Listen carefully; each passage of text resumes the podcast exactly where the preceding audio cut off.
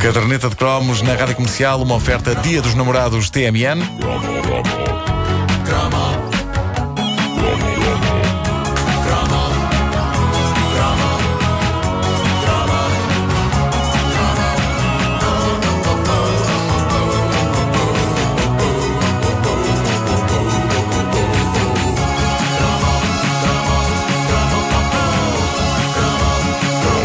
Carlos Paião era médico e um daqueles que faz milagres. Um deles uh, foi não só ter conseguido acumular profissões radicalmente diferentes uma da outra, mas também, dentro de uma delas, a de músico, ter feito uma descoberta extraordinária. Como fazer música popularucha de bom gosto. Uh, o homem conseguiu um equilíbrio inacreditável e que mais ninguém, nem AP nem DP, antes de Paião e depois de Paião, uhum. uh, conseguiu replicar. Carlos Paião, ele conseguiu fazer sorrir desde porteiras a intelectuais e isto inclui, obviamente, porteiras intelectuais, que eu sei que as há. Uh, na mão tem uma esfregona e no bolso da bata uma cópia de O Estrangeiro de Albert Camus.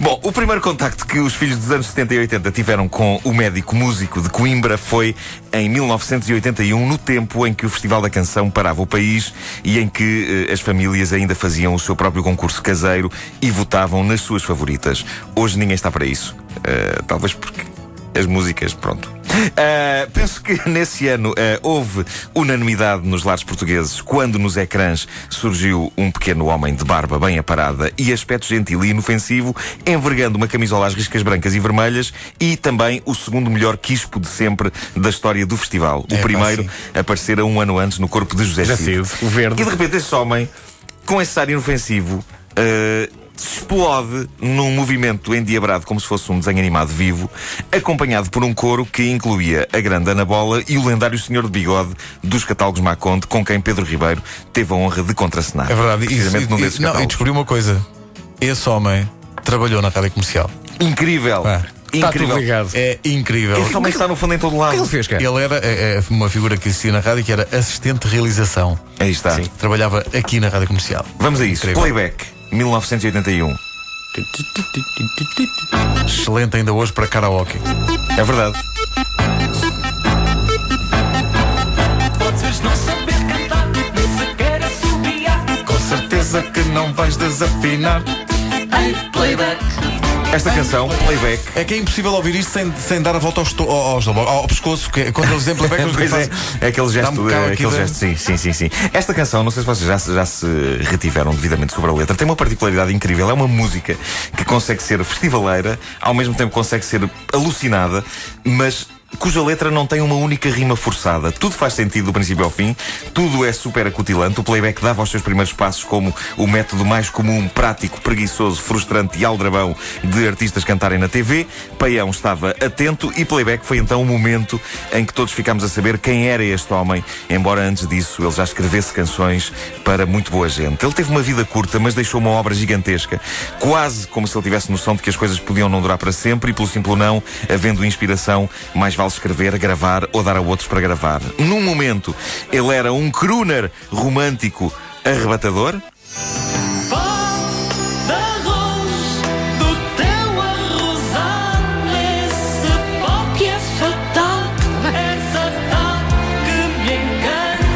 E no outro momento, ele transformava-se numa personagem absolutamente lunática, com um pé num bairro popular e o outro para aí, sei lá, em Marte meia dúzia, meia dúzia, meia idade mais impacto, meia dúzia, meia dúzia, porque a dúzia é mais barato.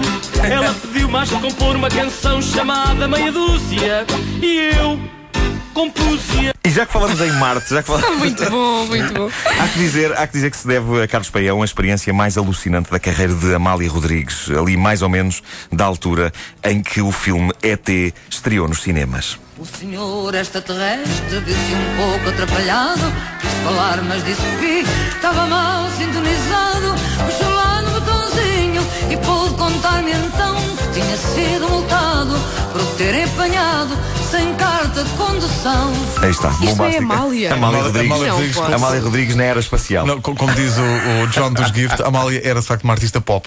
Pois era, pois era. Eh, e como se não bastassem estas provas para avaliar a versatilidade deste médico, Carlos Paião, aqui fica a definitiva. Estamos a falar do homem que tanto criava isto.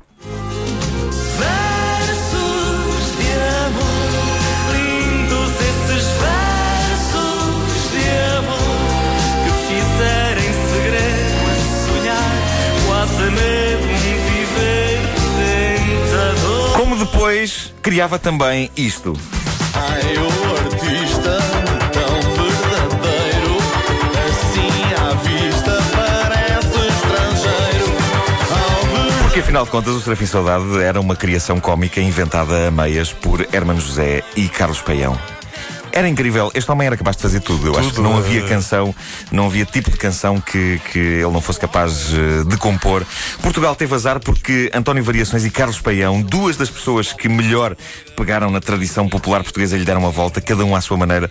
Eh, eles partiram cedo. A 26 de agosto de 1988, um dia depois do incêndio eh, do Chiado, a notícia da morte de Carlos Paião num acidente rodoviário provocado por uma mangueira na estrada ainda soou mais inacreditável. Uma mangueira ridícula a provar que a vida pode ser tão aflitivamente estúpida e que por isso há que aproveitá-la como se não houvesse amanhã. E aproveitá-la é eh, não acabar este cromo numa nota triste e olhar para a incrível teoria que uma ouvinte nossa, a Isabel Luz, tem sobre eh, uma canção escrita por Carlos Paião e cantada por Pedro Coceiro. Já ouvimos aqui, é um, é um clássico já da caderneta de cromos. Pedro Coceiro, jovem, imberbe e sem imaginar que iria tornar-se no as do volante que é hoje. Eh, vamos ouvir. Lembram-se? É, pá, sim. Um clássico da caderneta de cromos, sem dúvida. Ora bem, a Isabel deixou no Facebook da caderneta uma iluminação que lhe veio à mente depois de beber umas mines. Eh, e esta, esta iluminação, esta epifania, eu diria mesmo, faz todo o sentido. Diz a Isabel que, no fundo, um dos maiores êxitos de Carlos Paião acaba por ser a sequela de Eu Já Namoro de Pedro Coceiro. Se vocês bem se lembram, Eu Já Namoro é uma confissão apaixonada de Pedro sobre uma colega de escola por quem ele caiu de amores. Uma colega cujo nome o Pedro não sabia e com a qual ele aparentemente tinha alguma vergonha de falar. Ora, vejamos o que sucede neste outro êxito de Carlos Paião chamado Cinderela. Autocarro em pé. Ele lá lhe disse a medo: O meu nome é Pedro e o teu qual é? É a mesma história! Pois é! É a sequela! É a sequela! Pá, extraordinário. Eles acabam juntos. Epá, isto é lindo. Isto é poético. Isto pá. é como se toda a obra de Carlos Paião fosse, no fundo, uma história. É, pá, que maravilha. Por acaso, Pá, um, é uma um grande talento descoberta. realmente acima da média, Carlos Paião. Não há dúvida nenhuma. Extraordinário. N- nunca tinha ligado esta música da Cinderela, de facto, ao Pedro Coceiro. É a parte 2. Toda a obra de Carlos Paião é Eu já namoro parte 2. Cinderela. Um cromo indispensável da caderneta. A caderneta de cromos de Nuno Marco, uma oferta do Dia dos Namorados, olha nem de propósito, da TMN.